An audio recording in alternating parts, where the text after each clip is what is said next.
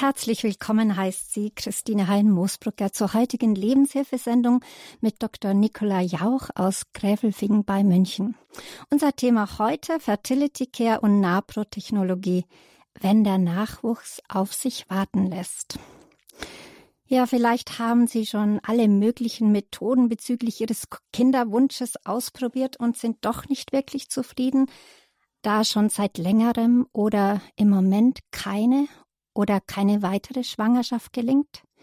Vielleicht hat sie diese Sorge auch in eine Ehekrise gebracht. Für viele Paare ist es wirklich schwer, wenn der Kinderwunsch lange unerfüllt bleibt. Mit Fertility Care und NAPRO-Technologie können die Ursachen der Kinderlosigkeit genauer ermittelt und entsprechend behandelt werden. Mit Erreichen einer normalen Fruchtbarkeit kann dann, und das ist das Bemerkenswerte, eine Schwangerschaft auf natürliche Weise entstehen.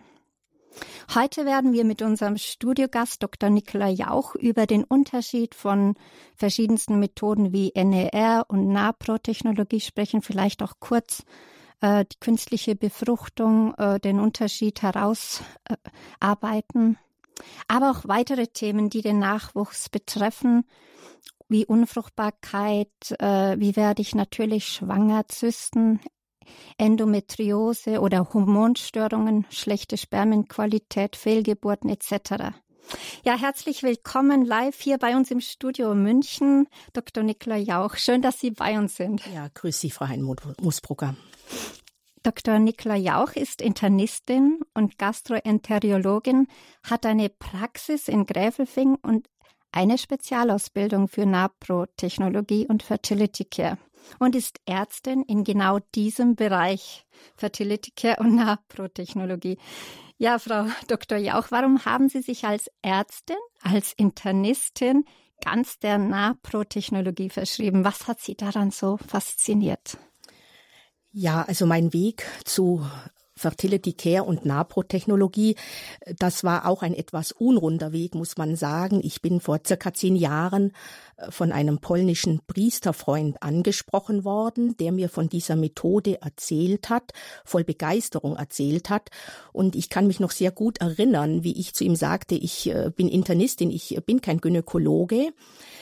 Er war dann aber so ja, ich muss schon beinahe sagen, penetrant und äh, hat mir erklärt, dass eben die medizinische Behandlung jeder Arzt machen kann, so dass ich dann doch irgendwann neugierig geworden bin, in die Staaten gefahren bin, mir ein Bild von dieser Methode gemacht habe und dann äh, eben die Ausbildung äh, in äh, den USA absolviert habe. Mhm. Jetzt haben wir dieses Wort schon so oft gehört, Naprotechnologie, Fertility Care. Nochmal klar definiert, was ist es genau?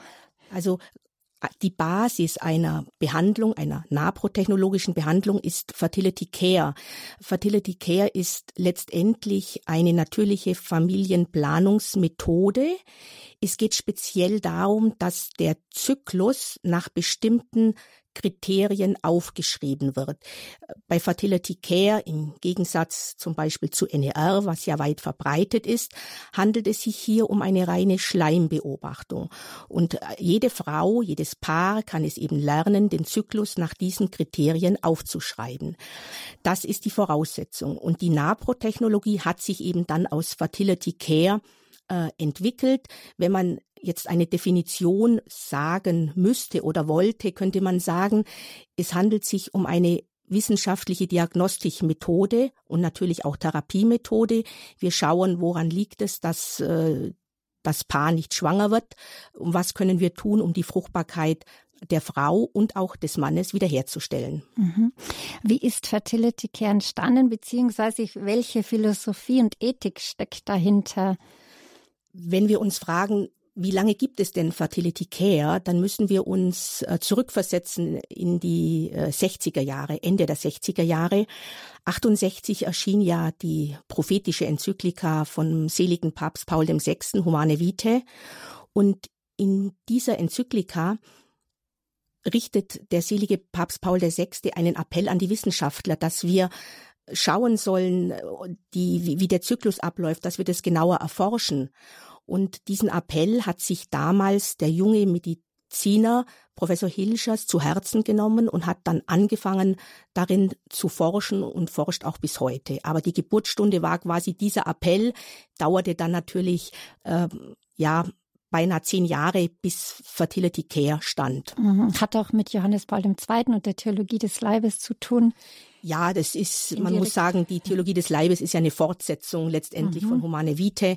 Und wichtig ist eben, dass es bei Fertility Care natürlich primär, wenn man das Medizinische sieht, um das Aufschreiben des Zyklus der Frau mhm. geht.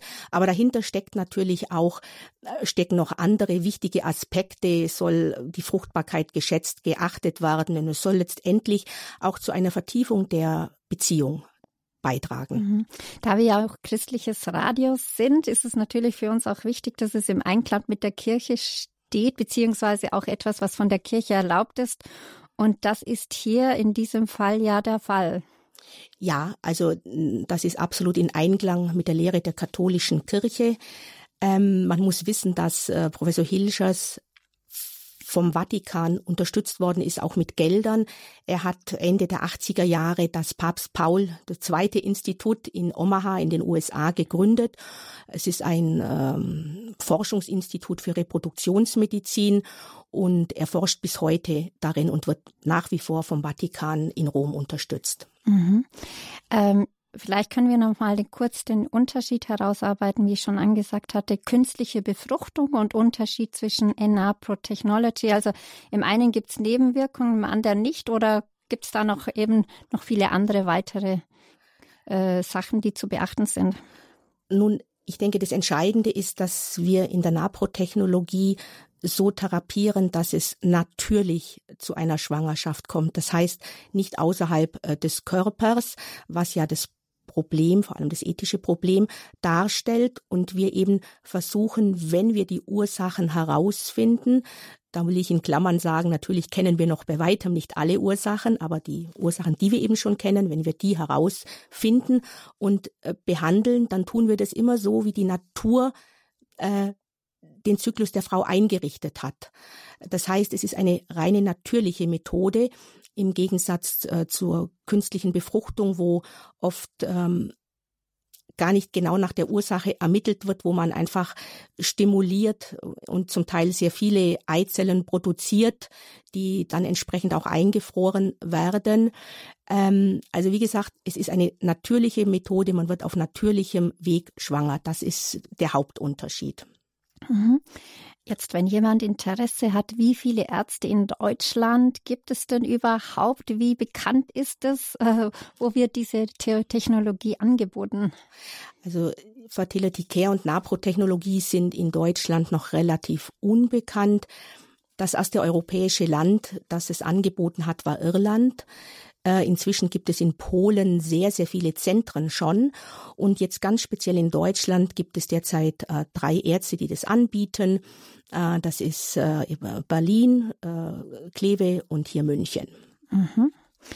Wenn jetzt jemand zu Ihnen in die Praxis kommen möchte, was gibt es dann für Voraussetzungen, dass man zu Ihnen kommen kann und wenn ja, welche?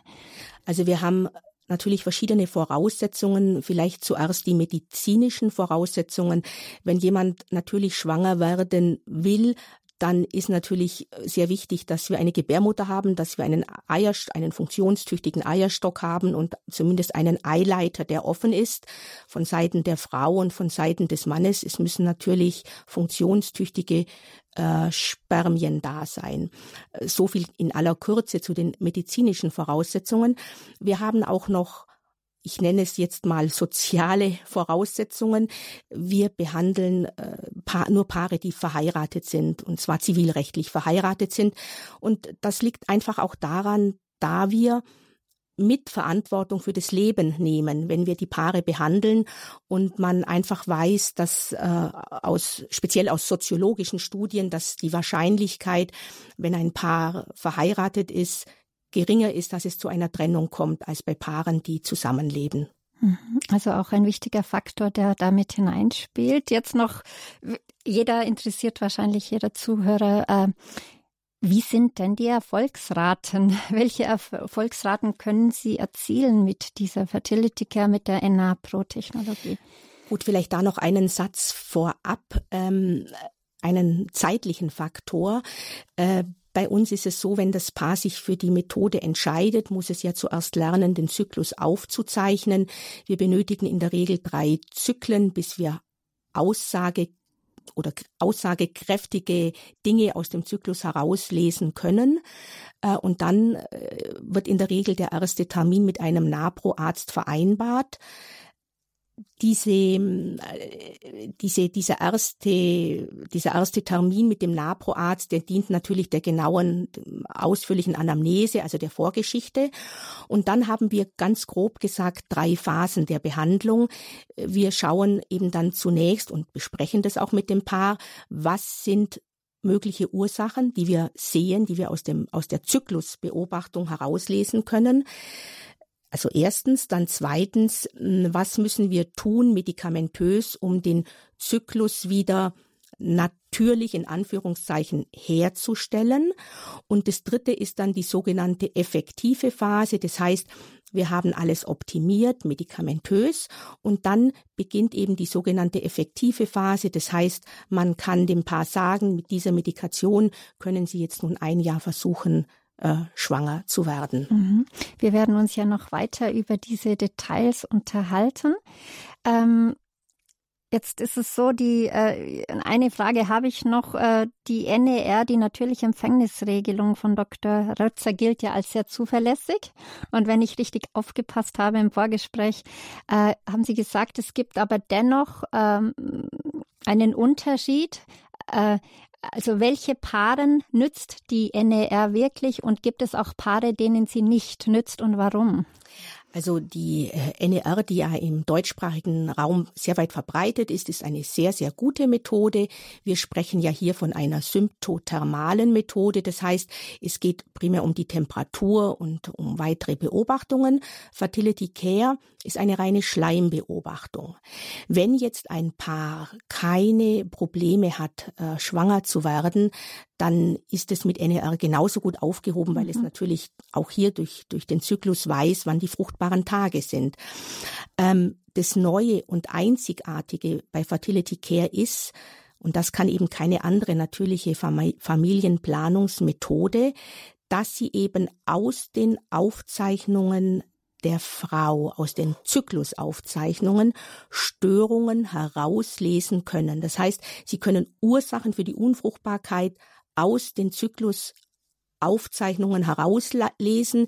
Die werden natürlich äh, entsprechend verifiziert und dann eben behandelt. Das ist das Novum. Das heißt, man kann zum Beispiel einen nach NER völlig normalen Zyklus haben, der aber bei Fertility Care ein echtes Problem darstellt. Also noch einmal, wer keinerlei Probleme hat, äh, schwanger zu werden äh, oder einfach normal Familienplanung betreiben will, der ist bei NER oder anderen Methoden genauso gut aufgehoben.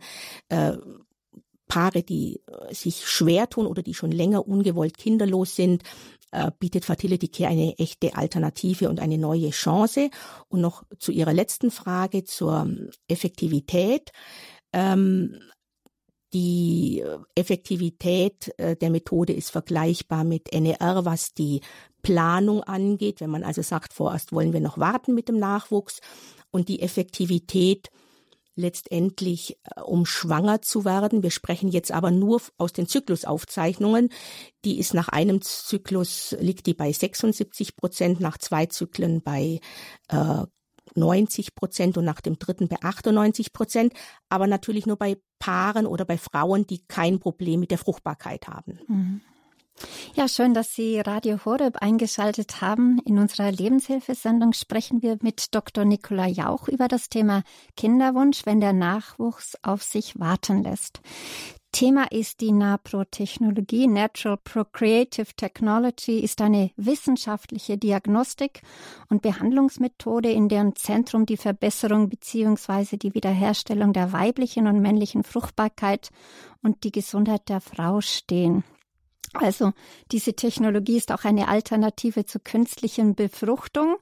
Sie haben schon gesprochen, ähm, Frau Dr. Jauch, über diese Aufzeichnungen, wo man die Störungen herauslesen kann. Wie wichtig ist denn ein gesünder Zyklus und wie kann man äh, diese gynäkologischen Störungen denn erkennen? Also ein gesunder Zyklus ist natürlich eine Grundvoraussetzung für eine natürliche Schwangerschaft. Und äh, wie man die Störungen erkennen kann, das lernen eben auch die Paare im sogenannten Fertility Care Kurs. Ähm, wir sprechen hier also nicht von einer autodidaktischen Methode, also dass das Paar sich Literatur kauft und sich selber da einlädt und sich selber die Methode beibringt, sondern es ist eine Methode, die eben über eine Beraterin dem Paar, und zwar natürlich nur individuell einem Paar, angeboten wird. Das heißt, diese, das wird richtig begleitet, dieses Paar. Richtig. Über längeren Zeitraum hinweg, oder? Genau, also es wird über Fertility Care, über die Fertility Care Beraterin, äh, die also auch eine langjährige Ausbildung haben, wird das Paar über ein Jahr begleitet. Über ein Jahr und äh, da es eine amerikanische Methode ist, ist dort alles standardisiert. Das heißt, es gibt insgesamt acht Treffen in, diesen, in diesem einen Jahr und meistens ist das Paar aber schon nach zwei, drei Zyklen in der Lage, sehr gut selber schon aufzuschreiben. Mhm. Also wir haben jetzt über diese äh, die Überstörungen gesprochen. Da gehört ja einiges dazu. Was gehört denn da dazu? Angefangen von Hormonstörungen bis ähm ja, also äh, Jetzt mal die häufigsten Ursachen für eine ungewollte Kinderlosigkeit sind natürlich Hormonstörungen, äh, vor allem eben im zweiten ähm, Teil des Zykluses, vor allem was das Gelbkörperhormon angeht. Dann äh, gibt es natürlich Frauen, die eine sogenannte Endometriose haben, das heißt eine versprengte Gebärmutterschleimhaut außerhalb der Gebärmutter. Dann gibt es Frauen mit vielen kleinen Zysten in den Eierstöcken, das sogenannte polyzystische ovarielle Syndrom. Stress spielt eine sehr große Rolle. Ähm, und auch andere weitere internistische Erkrankungen wie eine schlecht eingestellte Stilldrüse zum Beispiel. Mhm. Wenn jetzt ein ganz praktisch, wenn jetzt ein Ehepaar schon länger schwanger werden will, es aber nicht wird, äh, ja, wie, wie geht diese Behandlung, wie läuft diese Behandlung ab? Wie sieht die Therapie aus, beziehungsweise worauf liegt sonst noch Ihr Fokus? Also wenn die Paare zu uns kommen, wird natürlich zunächst einmal geschaut, was ist schon an Diagnostik gelaufen. Oft ist es relativ wenig. Äh, wenn da also noch wenig oder teilweise auch gar nichts vorliegt, wird natürlich zunächst ein großes Hormonprofil äh, gemacht. Ähm, dann äh, ist natürlich auch die Frage, wo liegt die Störung? Das heißt, wir brauchen auch eine Follikelgröße, also wie groß das Ei wächst. Wir brauchen spezielle Hormone auch im zweiten Teil des Zyklus. Dann brauchen wir äh, Schilddrüsenwerte. Wir gucken natürlich nach Stressfaktoren. Äh, ganz wichtig ist auch äh, die Durchgängigkeit der Eileiter. Das ist auch oft der Fall, dass beide Eileiter verklebt sind oder geschlossen sind. Kann man da was tun, wenn sie verklebt sind? Ja, man kann etwas tun. Vielen ist es wahrscheinlich oder schon zu Ohren gekommen, dass wenn durch eine Bauchspiegelung festgestellt wird, dass ein Eileiter zu ist, in der Regel gar nichts gemacht wird. Mit der Antwort, es gibt ja noch einen, äh, der offen ist. Das stimmt auch. Wenn jetzt Paare äh, zwei verschlossene Eileiter haben, ist immer die Antwort, man kann nichts tun, sie müssen zur künstlichen Befruchtung. Das ist so nicht richtig. Es gibt Ärzte, die mikrochirurgisch, also ähm, mit dem Mikroskop arbeiten und während der Operation und so auch äh, Eileiter rekonstruieren können, dass die wieder offen sind. Mhm. Also mit der heutigen Wissenschaft und Technologie sehr viel möglich. Ja, ja, Sie haben Radio Horeb eingeschaltet. Hier ist die Lebenshilfesendung. Wir sprechen heute mit Dr. Nicola Jauch über das Thema, wenn der Nachwuchs auf sich warten lässt. Naprotechnologie und Fertility Care. Und äh, nach einer Musikpause sind wir wieder zurück und dann unterhalten wir uns über die verschiedensten, also über diese Methode und wie diese Begleitung ausschaut, beziehungsweise noch viele andere wichtige Dinge.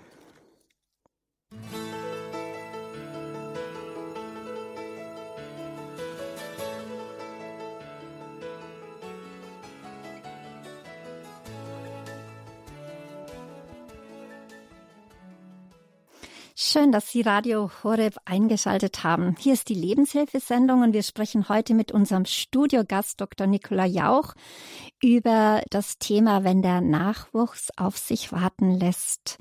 Äh, Naprotechnologie und Fertility Care will das Schwangerwerden einfach nicht klappen, haben ja, bleibt das Verlangen nach einem Kind bestehen? Für viele Paare ist es schwer, wenn der Kinderwunsch lange unerfüllt bleibt. Naprotechnologie bietet ihnen eine Therapiemethode ohne unnötiges Risiko und Nebenwirkungen. Diese Methode bezieht den ganzen Menschen ein und braucht natürlich auch seine Zeit. Es gibt Kurse dafür, es gibt Begleiterinnen, Beraterinnen, die zur Seite stehen, auch professionelle Ärzte. Ähm, ja, warum braucht es denn, äh, wie viel Zeit muss man da so äh, planen, beziehungsweise warum braucht es alles seine Zeit?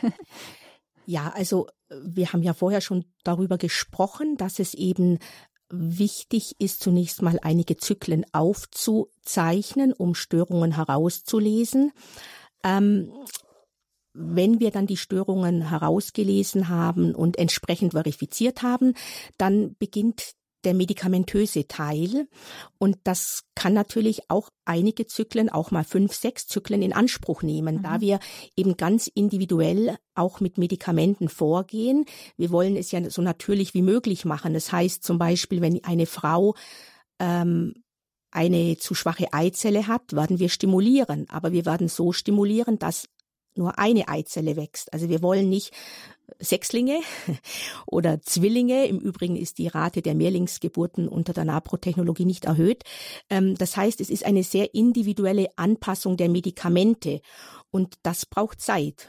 Zyklus für Zyklus. Deswegen sagen wir auch den Paaren zu Beginn, dass sie mal mindestens sieben, acht Monate damit rechnen müssen, äh, bis es mit der Schwangerschaft klappt, weil wir eben im Schnitt fünf, sechs Zyklen brauchen, bis wir in der sogenannten effektiven Phase sind. Das heißt, dass aus NAPRO-Sicht alles in Ordnung ist und der Zyklus keine Störungen oder offensichtliche Störungen mehr aufweist. Mhm. Jetzt ist es ja nicht so, dass nur die Frau Probleme hat, sondern es gibt ja auch beim Mann Probleme, im, äh, wenn es in Bezug auf Nachwuchs äh, ja Thema ist.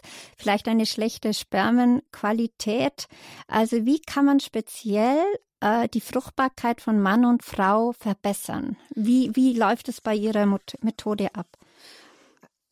Also vielleicht, äh, weil Sie zuerst jetzt den Mann angesprochen haben, mm, es nimmt ja zu, dass die Fruchtbarkeit des Mannes gravierend abnimmt. Das zeigen auch Studien. Ähm, es gibt verschiedene Medikamente und auch hochdosiert Nahrungsergänzungsmittel, die in Studien doch zu einer deutlichen Verbesserung der Spermienanzahl äh, und auch Qualität äh, führen. Äh, natürlich ist eine gewisse Anzahl vonnöten. Wenn wir jetzt mal sagen, es ist normal, 20 Millionen aufwärts an Spermien zu haben, haben wir sehr viele mit zwei, drei Millionen. Mhm. Die können wir zum Teil verbessern auf über zehn und da klappt es dann auch in der Regel. Aber wir haben natürlich auch die Fälle, dass wir es trotz maximaler Therapie nicht schaffen, äh, die Anzahl vielleicht noch, aber zum Beispiel die Beweglichkeit äh, zu verbessern. Aber die Erfahrung zeigt doch, dass wir mm, weit über 50 Prozent helfen können. Mhm. Sie haben jetzt, da möchte ich noch einhaken, gesagt, dass die immer mehr zunimmt bei Männern. Äh, die Unfruchtbarkeit oder halt die schlechte Spermienqualität, weiß man, woran das liegt? Oder ist es, ja, die Ursachen dafür kennt man noch nicht genau. Man weiß eben nur durch Studien, dass äh, es dramatisch abnimmt. Ein Faktor spielt sicher hier auch eine große Rolle. Das ist der Lifestyle. Wir leben ja in einer Gesellschaft, äh, in der alles schneller geht, stressbeladen. Ich spreche jetzt vom negativen Stress. Ähm, das sind auf jeden Fall Faktoren, die mit eine Rolle spielen. Man geht, wie es so oft in der Medizin der Fall ist, von einem, einer sogenannten multifaktoriellen Genese aus. Das heißt, viele Faktoren spielen da mit eine Rolle. Es gibt nicht den einen Faktor, mhm. den man dann behandeln könnte. Und wie kann man jetzt diese Spermienqualität verbessern? Sie haben gesagt, dass, es, dass sie vielleicht beweglicher werden. Was kann man da alles tun? Also wie gesagt, wir behandeln da ähm, mit Nahrungsergänzungsmitteln, die in mhm. Studien äh, das gezeigt haben, dass es zu einer Verbesserung führt und äh, eben auch noch andere Hormone, äh, die zu einer deutlichen Verbesserung führen können. Mhm.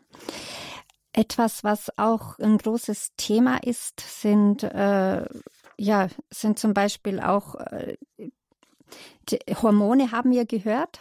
Hormonschwankungen, Hormonstörungen, äh, da gibt es ja verschiedenste. Gibt es hier sowas wie ein Mutterhormon, das, das da sehr, sehr, sehr entscheidend ist?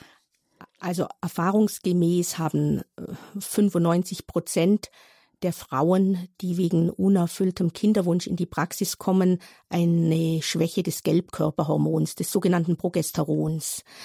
Ähm, aber das ist natürlich nur auch ein Faktor von vielen. Wenn eben diese Hormonschwankungen oder nicht Schwankungen, sondern Störungen da sind, äh, sprich die Werte sind zu niedrig, werden wir natürlich äh, diese Störung behandeln, indem wir substituieren. Jetzt kommt ja immer dann die Frage, ja, sind es natürliche, bioidentische Hormone oder haben die Nebenwirkungen? Ähm, ich sage den Paaren dann immer, wenn sie zum Beispiel Wadenkrämpfe haben, dann nehmen sie Magnesium und dann ist es weg. Da kommt ja auch keiner auf die Idee zu fragen, hat es Nebenwirkungen. Also im Übrigen, wenn man zu viel Magnesium nimmt, kann man Nebenwirkungen bekommen. Man bekommt nämlich dann Durchfall. Ähm, wenn wir eben nur die Störung so behandeln, dass äh, die Höhe des Hormons im natürlichen Bereich liegt, dann sind die Nebenwirkungen zu vernachlässigen.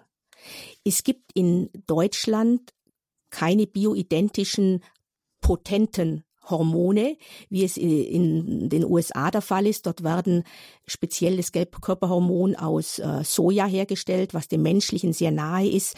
Aber das ist in Deutschland nicht der Fall. Es gibt zwar bioidentische Cremes etc., aber die sind erfahrungsgemäß viel zu niedrig von der Dosis bei vorliegenden Gelbkörperhormonstörungen. Mhm. Ein Hormon, das man immer wieder hört, Anti-Müller-Hormon, was hat es auf sich? Warum ist das so wichtig? Ja, das Anti-Müller-Hormon ähm, kennen wahrscheinlich viele Frauen, wenn es äh, um unerfüllten Kinderwunsch geht. Wie der Name schon sagt, hört sich sehr deutsch an, ist auch deutsch. Äh, das Anti-Müller-Hormon zeigt die Reserve der Eierstöcke an. Das zeigt also an, ob die Eierstöcke noch in der Lage sind, genügend äh, Eizellen zu bilden. In der Naprotechnologie spielt das Anti-Müller-Hormon keine so große Rolle.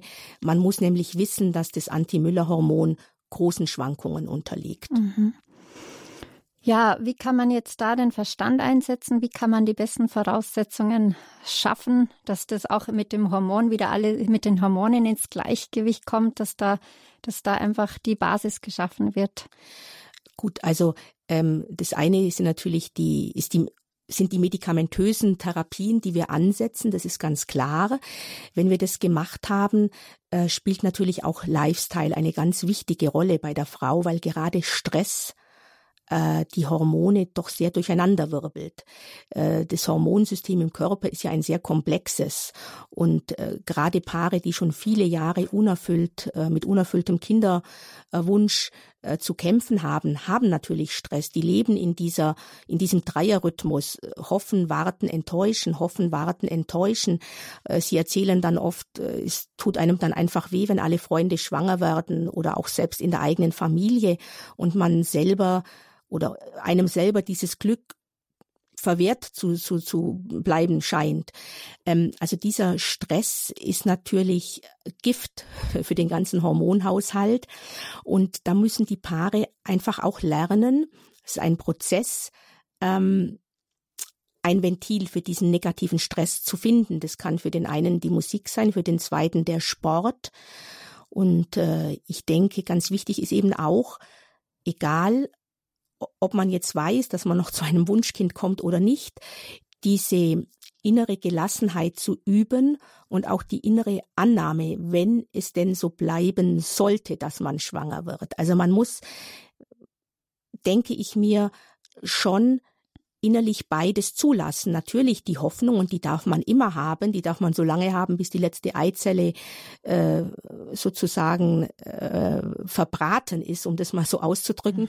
ähm, die darf man so lange haben, die Hoffnung. Aber man muss auch immer zulassen, dass letztendlich es auch so bleiben kann, dass, dass man kinderlos bleibt. Und es kommen ja dann oft auch diese Fragen, ja, warum gerade wir und, und warum? In diesem Zusammenhang ist es vielleicht auch mal ganz wichtig zu sagen, äh, kein Mensch hat ein Recht auf Kinder und kein Mensch hat ein Recht auf Gesundheit. Wir denken immer, wir haben ein Recht darauf. Ich kann mich super gesund ernähren, ich kann sportlich sein und kann trotzdem schwer krank werden und sterben. Also Gesundheit und auch Kinder sind und bleiben ein Geschenk des Himmels. Also ein Geschenk des Himmels, das man auch wieder in die Hände Gottes legen darf. Also da, da kommt ja jetzt der Glaube ins Spiel. Unser Thema passt eigentlich gut zu unserem Festtag in der katholischen Kirche, das Fest Maria Heimsuchung.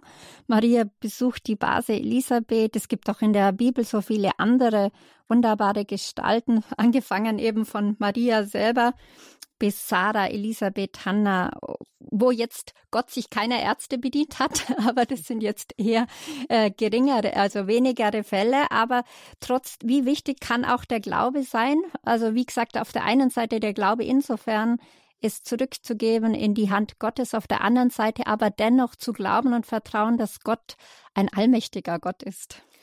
Gut, es ist natürlich äh, speziell ein Thema für, für Paare, die im Glauben leben. Ähm, vorab aber dieser Satz, auch uns Ärzten wird immer wieder klar im Laufe der vielen Jahre, die man äh, da in, in der Medizin tätig ist, wir können beste Voraussetzungen schaffen. Auch bei anderen Krankheiten, wir können therapieren, aber wir sind nicht Herr über Leben und Tod. Das wären wir gerne, aber das sind wir nicht.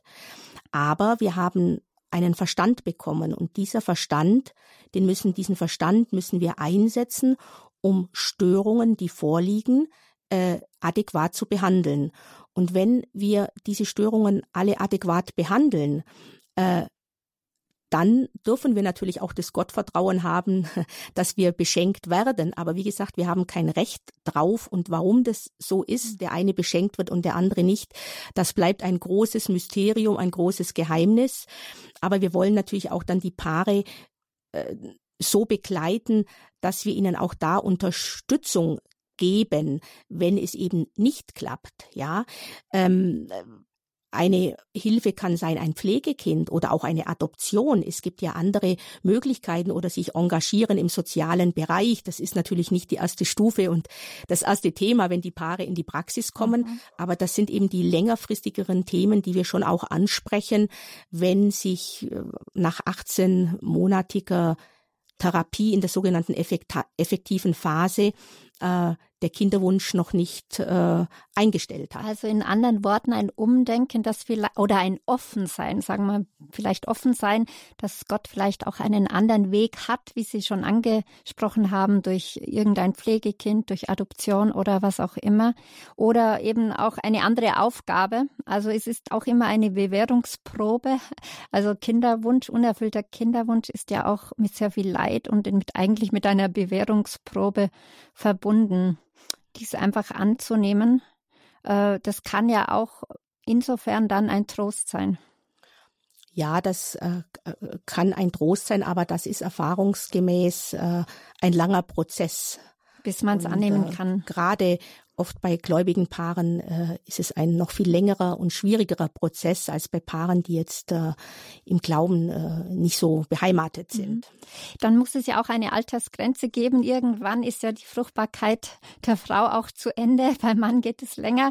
Also wie, was für ein Thermometer, wie, wie, wie äh, orientieren Sie sich da? Bis zu welchem Alter können Frauen zu Ihnen kommen? Es gibt ja auch das biologische Alter oder das andere Alter. Wie unterscheiden Sie da? Also man muss natürlich äh, irgendwo eine feste Zahl in den Raum setzen. Wir behandeln so bis 45, was aber jetzt nicht heißt, dass wir 46 oder 47-Jährige nicht anschauen. Es gibt 46 und 47-Jährige, die biologisch bedeutend jünger sind. Umgekehrt kann ich mich an Paare erinnern, die mit 38 oder 39 schon im Wechsel waren, die wir nicht mehr behandeln konnten. Also das ist immer so ein bisschen individuell abhängig und da muss man eben den Zyklus anschauen und auch die Hormonwerte, um da so eine Einschätzung abgeben zu können, äh, wo die Frau mit der Fruchtbarkeit steht. Mhm. Ein großes anderes Thema sind ja Fehlgeburten. Äh, wenn eine Frau eine Fehlgeburt hatte oder mehrere, äh, wie gehen Sie damit um? Wie gehen Sie davor? Ja, also neben dem unerfüllten Kinderwunsch ähm, sind Fehlgeburten das nächste große Standbein der Naprotechnologie. Ähm, wir haben äh, eine, eine, ein festes Vorgehen bei wiederholten Fehlgeburten. Wir haben Paare, die zum Teil sechs, sieben, acht Fehlgeburten in der Vorgeschichte haben. Und da muss man dann eben schon eine ganz genaue Diagnostik betreiben. Da geht es dann nicht mehr nur allein um das Progesteron. Da geht es auch um seltenere Störungen wie Gerinnungsproblematik, äh, Killerzellen, ähm, Nebennierenrindenschwächen sozusagen. Ähm, das würde jetzt hier den Rahmen sprengen, aber da gehen wir schon sehr genau in die Tiefe. Es gibt natürlich einen Faktor, den wir nicht beeinflussen können, und das ist das Alter. Und wir wissen natürlich, mit zunehmendem Alter steigt ähm, die Wahrscheinlichkeit für Fehlgeburten, aber es ist nicht unmöglich. Also es gibt Studien in der Naprotechnologie, die äh, einfach schaut, wie ist es bei älteren Frauen, wie hoch ist die Wahrscheinlichkeit, ein gesundes Baby zur Welt zu bringen. Und das ist bei 43 und 44-Jährigen liegt es noch bei 25 Prozent mit optimaler naprotechnologischer Behandlung. Also mit 45 geht's dann schon etwas runter, da liegen wir nur noch bei 10 bis 15 Prozent. Aber Sie sehen, gerade mit diesen Studien, die also ab 40 Jahren beginnen, dass wir eben oftmals Paare haben, die schon jenseits der 40 sind. Mhm. Und haben Sie auch schon einmal erlebt, die sehr niedrige Werte hatten und dennoch schwanger geworden sind? Sie meinen jetzt speziell diese Anti, ja. dieses Anti-Müller-Hormon, ja. Genau. Also ich kann mich da schon an einige Fälle erinnern, auch jüngere Patienten. Eine davon war gerade mal 30, wo es hieß, äh, sie muss da sofort äh, stimuliert werden und es müssen äh, Eizellen eingefroren werden.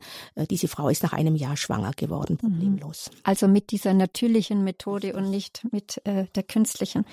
Ja, ähm, wie entsteht dann also eine Fehlgeburt, äh, beziehungsweise was kann da behandelt, was kann man, wie kann man dagegen angehen oder sie vermeiden?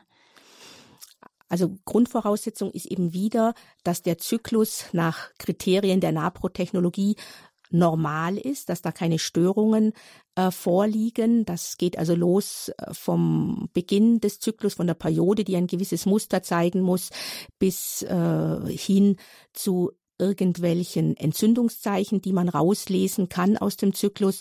Aber wie gesagt, wir haben da auch dann noch viele andere äh, Dinge, die wir abklären, speziell eben auch übers Labor, über eine Blutabnahme, äh, eben diese seltene Störungen der Gerinnung oder Antiphospholipid-Syndrom, um da nur einige wenige zu nennen. Mhm. Dann gibt es noch weitere Hindernisse, zum Beispiel das eine ist das Stichwort PCO oder eben Zysten. Äh, inwiefern können die eben auch eine Schwangerschaft verhindern? Was kann man da tun? Ja, also die Frauen, die eben sogenanntes PCO haben, so ein polyzystisches ovarielles Syndrom, äh, das ist, sind Standardpatienten in unserer Praxis, nicht äh, Endometriose äh, natürlich auch, wobei da muss man sagen, Endometriose, also versprengte Gebärmutterschleimhaut, ist nicht versprengte Gebärmutterschleimhaut. Bei sehr, sehr schweren Formen der Endometriose wird es schon sehr schwierig. Was Aber ist denn eine gesprengte Gebärmutterschleimhaut? Das heißt, man hat eine Gebärmutterschleimhaut außerhalb der Gebärmutterschleimhaut. Gebärmutter. Das kann am Eierstock sein, das kann an den Eileitern sein. Und jedes Mal, wenn die Frau äh, die Periode bekommt, blutet auch diese Schleimhaut. Mhm. Und sie blutet dann in die freie Bauchhöhle hinein. Und die Frauen haben oft äh, sehr schmerzhafte Periode, muss aber nicht der Fall sein. Und es wiederholt sich natürlich Zyklus für Zyklus, sodass da Entzündungen entstehen und Verwachsungen, äh, die es eben dann ganz schwierig machen können, schwanger zu werden. Und wie kann man das feststellen? Wenn jetzt man, wenn man jetzt zum Gynäkologen geht, kann der das gleich sehen oder muss man das anderweitig feststellen? Nein, also eine Endometriose ist die, die, die sichere Diagnose der Endometriose, die wird über eine Bauchspiegelung gestellt. Ähm, es gibt natürlich klinische Symptome dafür, die eine äh, ja, Endometriose wahrscheinlich machen. Aber vielleicht äh, an dieser Stelle die wissenschaftliche Erkenntnis in der Naprotechnologie, jede dritte Frau ohne irgendwelche Symptome hat eine Endometriose. Wir sprechen da jetzt aber auch von leichteren Fällen und diese leichteren Fälle sind in der Regel jetzt kein Problem oder kein Hindernis für eine mhm. gesunde Schwangerschaft. Aber auch diese leichteren Fälle weisen Schmerzen auf, also man vernimmt Schmerzen oder kann das auch sein, dass man gar nichts merkt? Eben, eben gar nichts. Jede dritte mhm. Frau ohne irgendwelche Symptome mhm. kann eine Endometriose haben.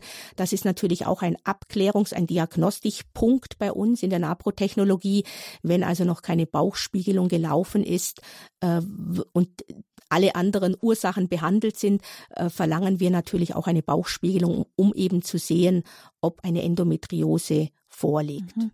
Also das geht dann wahrscheinlich bis äh, ziemlich ins Äußerste. Wann äh, kann es auch sein, dass dann eine Gebärmutterentfernung nötig ist oder kann man das in, inwiefern kann man das noch einrenken? Nein, also wenn man ähm, eine Endometriose hat, dann werden eben während der Operation diese einzelnen Herde entfernt. Verwachsungen, was ja das häufigste Problem ist, wenn man es über Jahre hat, werden gelöst.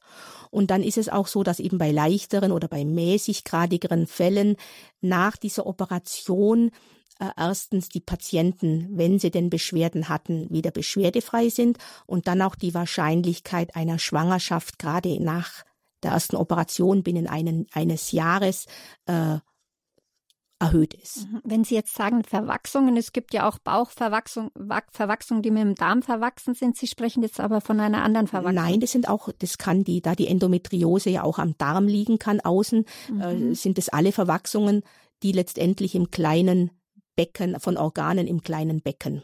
Mhm. Ja, schön, dass Sie eingeschaltet haben bei Radio Horeb, Ihrer christlichen Stimme. In der heutigen Lebenshilfesendung sprechen wir mit Dr. Nicola Jauch. Sie ist Ärztin für Fertility Care und Naprotechnologie. Und nach einer kurzen Musikpause geht es gleich bei uns weiter.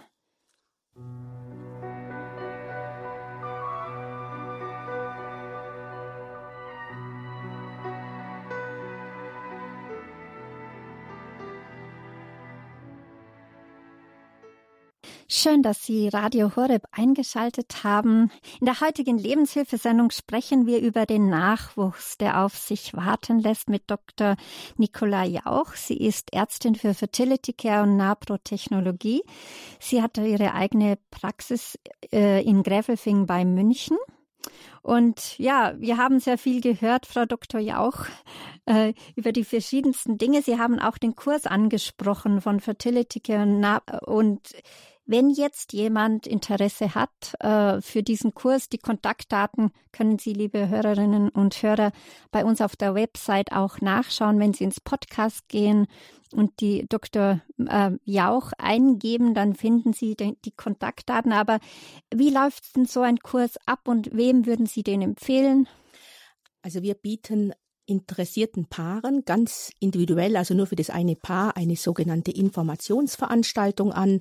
Da nimmt sich dann eine Fertility Care Beraterin circa eine Stunde Zeit und in dieser Zeit erfährt das Paar ganz genau, wie Fertility Care und Naprotechnologie funktionieren, wie der logistische Ablauf ist, wie die Erfolgschancen sind.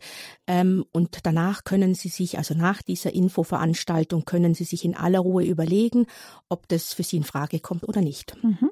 Wir haben nun schon ein paar Anrufe in den Leitungen und Herr Schenk ist unser erster Anrufer. Grüß ja. Gott. Grüß Gott, Herr Schenk. Schönen guten Morgen zusammen. Morgen. Ich äh, habe drei Punkte. Äh, zuerst äh, möchte ich sagen, also ich bin Krankenpfleger und ich habe den Eindruck, dass also der Körper heute äh, unter digitalen Gesichtspunkten immer mehr gesehen wird. Und das finde ich äh, äußerst traurig. Beispielsweise ist es so, äh, als Krankenpfleger habe ich also viele äh, Jahre mit äh, na, äh, im Frauenberuf gearbeitet. Und da ist die Pille äh, als Beispiel, die wird genommen jahrelang und äh, abgesetzt und da soll sofort äh, ein Baby her. Das ist äh, erstmal so die, die Denkweise. Dass aber psychologischer Stress und so weiter und äh, mehrere Hindernisse da liegen, das wird nicht gesehen oder auch nicht gespürt, äh, weil man nicht mehr mit der Natur lebt und dann äh, das Alter äh, der äh, Personen äh, sollte berücksichtigt werden. Denn äh, es ist, ist ein Wunsch und keine Bestellung, äh, wie viele äh, meinen, sondern es ist ein Geschenk. Ja, ich gebe diese, diese, diesen Input und auch die Frage an Dr. Jauch weiter. Ja, da stimme ich Ihnen natürlich zu, Herr Schenk. Äh, gerade äh, mit der Pille, das ist ja weit verbreitet, dass man absetzt und jetzt muss es dann sofort äh, funktionieren. Viele wissen gar nicht, dass man die ersten drei Monate nach Absetzen gar nicht unbedingt äh, schwanger werden sollte nach der Pille, weil da die Rate der Abgänge deutlich erhöht ist. Und es braucht auch erfahrungsgemäß einige Zyklen, bis sich der Zyklus der Frau wieder normalisiert hat. Also da äh, stimme ich Ihnen zu. Das ist halt dieses Spiel, jetzt will ich und jetzt muss es sein, aber so funktioniert es im Leben nicht. Ähm, da haben Sie völlig recht, ja. Mhm. Und Sie hatten ja auch erwähnt, dass es, dass es ein Geschenk Gottes ist, ja. dass es genau so gesehen werden soll. Ja, Herr Schenk, äh, vielen Dank für Ihr, äh, für, für Ihr Zeugnis und für Einbringen. Ja, Unsere nächste Zuhörerin ist Frau Meier aus der Gegend aus München. Grüß Gott. Hallo, Frau Meier, Sie sind schon, na, jetzt sind wir, jetzt sind wir bei, äh, bei einer anderen Dame, bei Johanna Horn. Frau Johanna Horn, hören Sie mich? Ja, ich. Ja, wunderbar. Sie sind auf Sendung. Grüß Gott. Ja, grüß Gott. Ja, ähm, bitte. Ja, ich habe eine äh, gute Bekannte, eine junge Frau mit 34 Jahren, die ist äh, schon über zehn Jahre verheiratet und ähm, möchten gern oder wollten gern ein Kind und haben auch schon ähm, Verschiedenes unternommen. Weiß jetzt allerdings nicht was. Ähm, also äh, die leiden halt sehr darunter unter der Kinderlosigkeit und wollten jetzt auch nichts mehr machen, weil ich habe es einmal angesprochen äh, von diesem Fertility Care. Ähm, ich denke mir, dass es äh, gut wäre, äh, auch ähm, ja, eine größere Gewissheit noch zu haben, ähm, dass sie sich dann wirklich darauf einstellen können. Ähm, also ob die Chance noch besteht äh, oder eben nicht.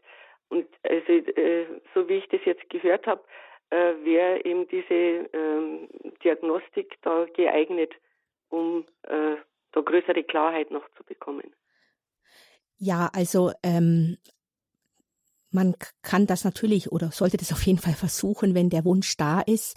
Mhm. Aber manchmal ist es erfahrungsgemäß auch so, wenn dieses Paar ihnen da zu verstehen gegeben hat äh, oder sie das Gefühl haben, die wollen da momentan nichts mehr unternehmen, weil vielleicht einfach auch der das Leid so groß war, dass sie es gar nicht mhm. ertragen, vielleicht nochmal zu hören, es klappt nicht. Äh, das kann auch so eine Phase sein, wo man lernt, damit umzugehen. Mhm. Und ich denke, wenn das so eine Phase ist, und das hört sich für mich jetzt mal so außenstehend eher so an, ist es gut, diese Phase vorübergehen zu lassen, weil dann hat man innerlich nicht abgeschlossen, aber dann hat man eben diese innere Gelassenheit erreicht, auch äh, die ähm, ja die Möglichkeit, dass es so bleiben könnte. Und mhm. es sind oft bessere Voraussetzungen, sage ich einmal, wenn die dann in zwei, drei Jahren äh, es doch nochmal probieren wollen, dass es klappt, weil sie eben das schon zum Teil verarbeitet haben oder die Möglichkeit zugelassen haben, es könnte so bleiben. Mhm, mhm, mhm. Ähm, ähm jetzt habe ich bloß noch zu diesen äh, Killerzellen oder ja.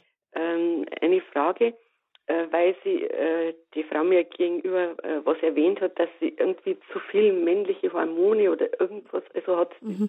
Ja, das ist also zu viel männliche Hormone, da gibt es natürlich verschiedene Ursachen. Ähm, äh, die häufigste Ursache für vermehrte männliche Hormone sind eben polyzystische Eierstöcke, also vermehrt Zysten an den Eierstöcken. Aber da müsste man eben genauere Informationen haben. Das ist mhm. schwierig, äh, mit, mit, mit nur einer Störung, die Ihnen da bekannt ist, eine genaue mhm. Diagnose zu stellen. Das hat aber jetzt mit den Killerzellen mal primär nichts zu tun. Nichts zu tun. Nein, nein. Tja, ist Ihnen so geholfen, Frau Müller? Äh, Frau, äh, Frau Horn. Ja, Entschuldigung. Ja, danke. Ja. ja, wunderbar. Okay, vielen Dank für den Anruf und fürs Einbringen und für Ihre Fragen. Ja, danke auch. Dankeschön. Ja, jetzt aber, jetzt haben wir Frau Müller in der Leitung. Hoffentlich hat es jetzt geklappt, Frau Müller. Sind Sie ja. jetzt da? Ja, wunderbar. Grüß Gott, Sie sind schon auf Sendung. Hallo, grüß Sie. Und zwar, ich hätte eine Frage äh, zu dieser Blutgerinnung ähm, mit der Störung, wenn man das hat. Äh, manche sagen, man soll ASS schon im Vorfeld nehmen. Andere sagen, wenn man ASS nimmt und man möchte schwanger werden, das ist gar nicht so geeignet. Ähm, das wird das eher ein bisschen verhindern. Danach irgendwie mit Heparin spritzen. Wie geht denn das genau? Und meine zweite Frage ist, wie denn das mit Kassenleistungen? Weil heutzutage, wenn man zu einem Frauenarzt geht, ist eigentlich die erste Sache, man kriegt einen Zettel zum Ausfüllen, was man alles für Leistungen möchte, die man natürlich selber bezahlt. Ja, also die erste Frage, ähm, wenn eine Gerinnungsstörung vorliegt, ähm, muss man wissen, wie ausgeprägt die ist. Es gibt äh, grenzwertige Störungen, wo wir sagen, muss man nichts machen. Das als, als alleinige Ursache für wiederholte Fehlgeburten sehr unwahrscheinlich. Wenn denn eine Störung vorliegt, gibt es diesen alten Streit ASS vorher, erst nachher, Heparin. Vielleicht mal ASS ausdeutschen, vielleicht für genau, die, die Aspirin, Aspirin, genau. genau. Ähm, der derzeitige Trend, also ich muss mich ja immer an das halten, was die Wissenschaft momentan sagt, der derzeitige Trend geht äh, dahin, dass man äh, während der Schwangerschaft äh, nicht das ASS gibt, sondern die Heparinspritzen. Aber das ist ja mit dem Heparin erst, wenn man schon weiß, ich bin schwanger. Wir hatten eben schon Fehlgeburten, mehrere. Mhm. Es war auch Gelbkörperschwäche jetzt mhm. angesagt und aber eben dieses Antiphospholipid-Syndrom. Mhm. Äh, dreimal war es, glaube ich, nachweisbar oder zweimal und einmal nicht. Mhm. Äh, jetzt, wie, wie wird das da gehandhabt? Ist es dann eben also wenn, wenn jetzt speziell äh, schon Geburten, also wenn Sie schon speziell gesunde Kinder haben. Nein, eben nicht nur Fehlgeburten. Ah, okay. Ja gut, also dann äh, muss man da schon etwas geben. Es gibt da ja auch wissenschaftlich schon neuere Methoden, wo ein sogenannter Growth Factor, den man ja in anderen äh, Teilbereichen der Medizin gibt, auch Abhilfe verschaffen kann. Aber das äh, muss man, also man muss die Höhe der Antikörper bei dem Antiphospholipid-Syndrom sehen, um da adäquat zu beraten. Also wir gehen meistens einen Mittelweg, äh, bisschen Eis, Aspirin und dann auf jeden Fall niedermolekulares Heparin. Mhm.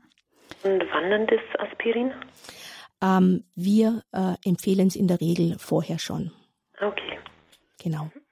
Und jetzt noch die andere Frage von Frau Müller wegen der Kass äh, Kasserleistung. Ähm, die NAPRO-Technologie ist keine Leistung, die von der äh, Krankenkasse, von der gesetzlichen Krankenkasse übernommen wird.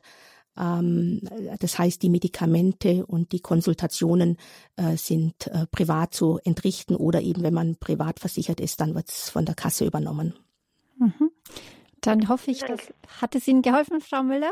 Ja, sehr. Ja, wunderbar. Ja, und Sie sind ja aus der Gegend von München, das ist ja nicht so weit. Gut. Ja, dann vielen Dank für den Anruf und für Ihre Fragen, Frau Müller. Ja? Auch. Alles Danke. Gute. Ja, alles Gute. Und unsere nächste Hörerin ist schon länger in der Leitung. Sie warten schon länger, Frau Wirz aus äh, Willig Anrat. Grüß Gott, Sie sind auf Sendung. Ja, Nun bin ich ja weit aus dem gebärfähigen heraus. Ich bin also 86 Jahre. Aber hier ist meine Geschichte.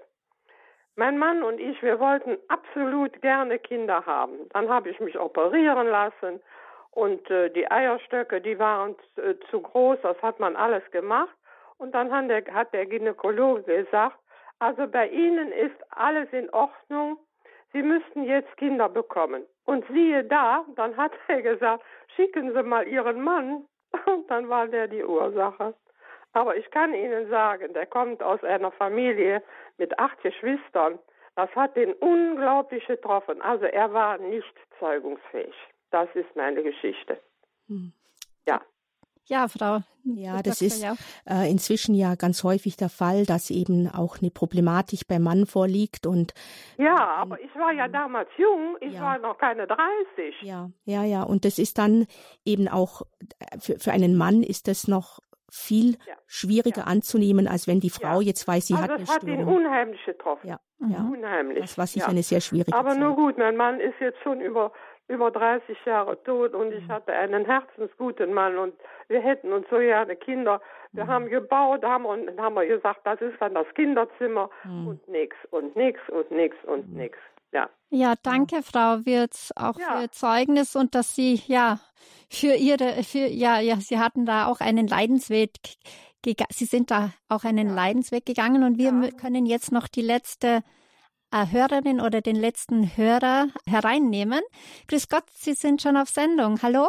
Ja, Frau Dr. Jauch, ich habe Endometriose gehabt Und mit den gelben Schafgarben Sitzbad, die so jetzt in den Vorgärten blühen, da ging das wunderbar weg.